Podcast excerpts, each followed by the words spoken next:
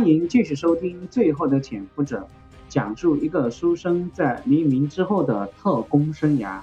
这一节我们接着讲第八卷《海峡》第八节《和平曙光》。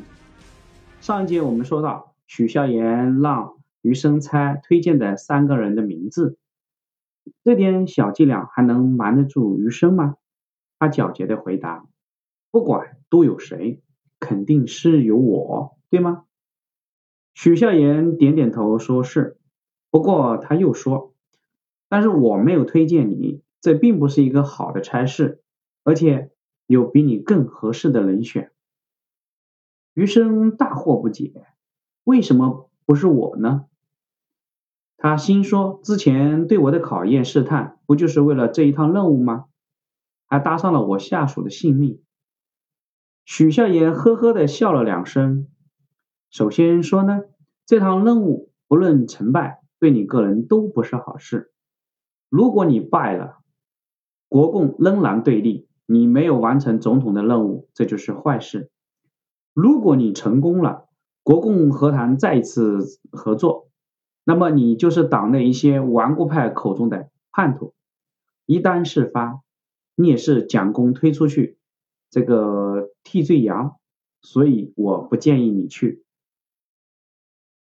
余生认可了许孝言的说法，比如之前张之忠主力和谈，结果要不是中共收留，就是有家难回了。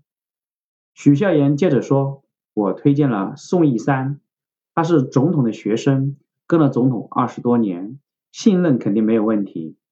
关键啊，他的胞弟宋希濂目前关押在北京战犯管理所，他此前可以说是以探亲的名义。”这样可以掩人耳目。宋希濂和中共周恩来有师生的前谊，和陈赓这个人有同窗之情。宋一山此行必然不会空手而归。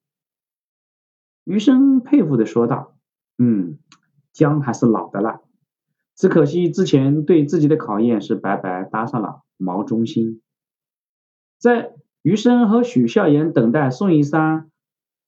从台湾来香港的时候，蒋经国的朋友曹巨人却突然造访。等你的时候你没来，不等你的时候偏偏是不请自来。曹巨人，民国的著名记者、作家，浙江人，和蒋介石、蒋经国，包括余生都算是同乡。他毕业于浙江第一师范，一九二二年到上海，任教于爱国女中。暨南大学、复旦大学等学校，曾主编《涛声》《芒种》等杂志。抗日战争爆发以后，任战地记者，曾报道淞沪战役、台儿庄之捷。一九五零年赴香港，任新加坡《南洋商报》的驻港特派记者。他是章太炎的徒弟，鲁迅先生的朋友。抗战时期，经常去新四军驻地采访。成为叶挺的座上宾，并且和陈毅结成至交，这样他又是蒋经国的好朋友。曹巨人到办公室一开口就颇为开朗：“秦先生久仰大名，今日得见，得偿所愿呐。”余生客气的推辞：“曹先生太抬举我了，曹先生的大名才是如雷贯耳。”曹巨人为人开朗豁达，能言善辩，确实是难得的谈判人才。曹巨人对余生在双十暴动中的作为啊颇为欣赏，也对他热心于这个两党和谈的态度非常欣慰。他对余生开诚布公的说道：“此实不相瞒，建锋此次安排我以私人的名义访问北京。”和总统那边派出的宋一山并不冲突。为了和建锋那边保持联系，他特意指定你为我提供这个通讯保障。你的电台和建锋那边只是单线联系。这件事情余生是第一次听说，他忽然意识到，这也许之前是考验的目的。他表示自己非常愿意为。曹先生的北上提供力所能及的帮助。就在他们交谈的时候，蒋经国的密电也已经到了，他要余生为曹巨人提供稳定的通讯保障。没有蒋经国的命令，曹巨人传递的来的任何信息不可以泄露给任何人。曹巨人又和余生交谈了片刻，飘然离去。这种挥洒自如、比如世外高人的状态，正是余生最是向往的。从最近的迹象来看，台湾方面不管是从公、从私两个方面开展了和大陆的接触。宋一山属于半官方性质，曹巨人则属于纯私人性质。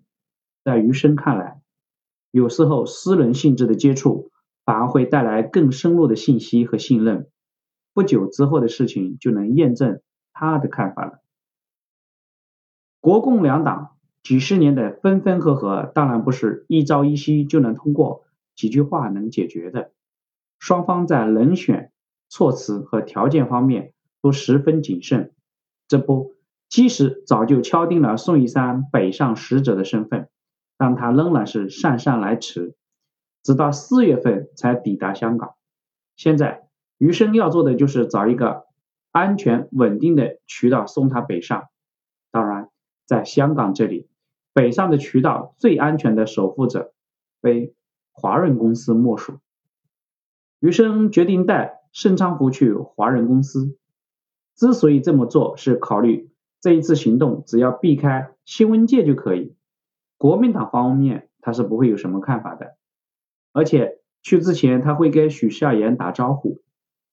因为他怕碰到这个林峰，他怕林峰再一次劝自己脱离国民党返回大陆。这个问题他自己不是没有考虑过，但是起码目前这不是可能的啊，现在也没有可能给他讲清楚。但盛昌湖去，起码能暂时堵住这个林峰劝自己的想法。经过几次接触，现在华人公司的一些员工对于。秦时月这个国民党情报机构头子的上门拜访，也都是见怪不怪了。杨林热情地接待了余生，他们已经算是熟人了。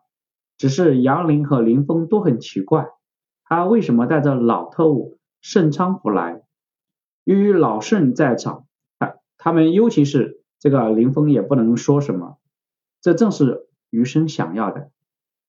他示意杨林，他想和杨林单独谈谈。盛昌福失去的退了出去，林峰幽怨的瞅了一眼余生，也退了出去。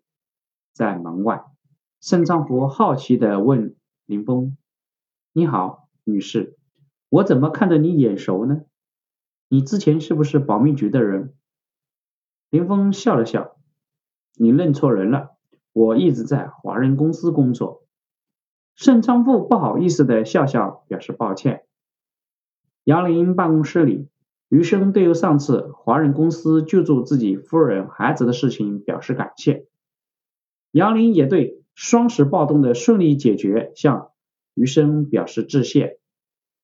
言归正传，余生端着杯子，清淡描轻描淡写的说道。去年啊，黄中煌先生曾经从大陆来香港，带了一支橄榄。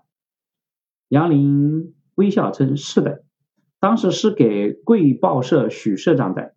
许社长可还满意？”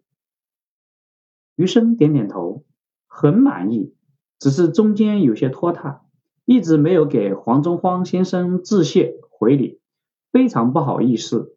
今天我来就是想告诉你。我方宋一山先生将带着一只鸽子北上回礼。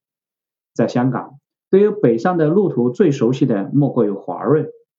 我这一次来是为了宋一山先生打听道路的。杨林内心大喜过望，这也是他们等待的消息。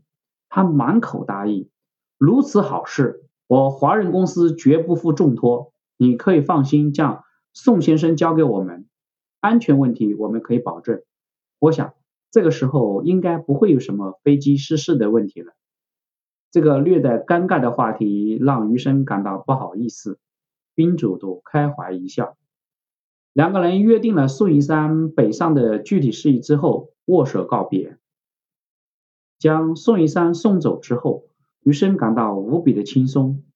虽然国共两党的接触刚刚开始，但是和平的曙光已经开始展现。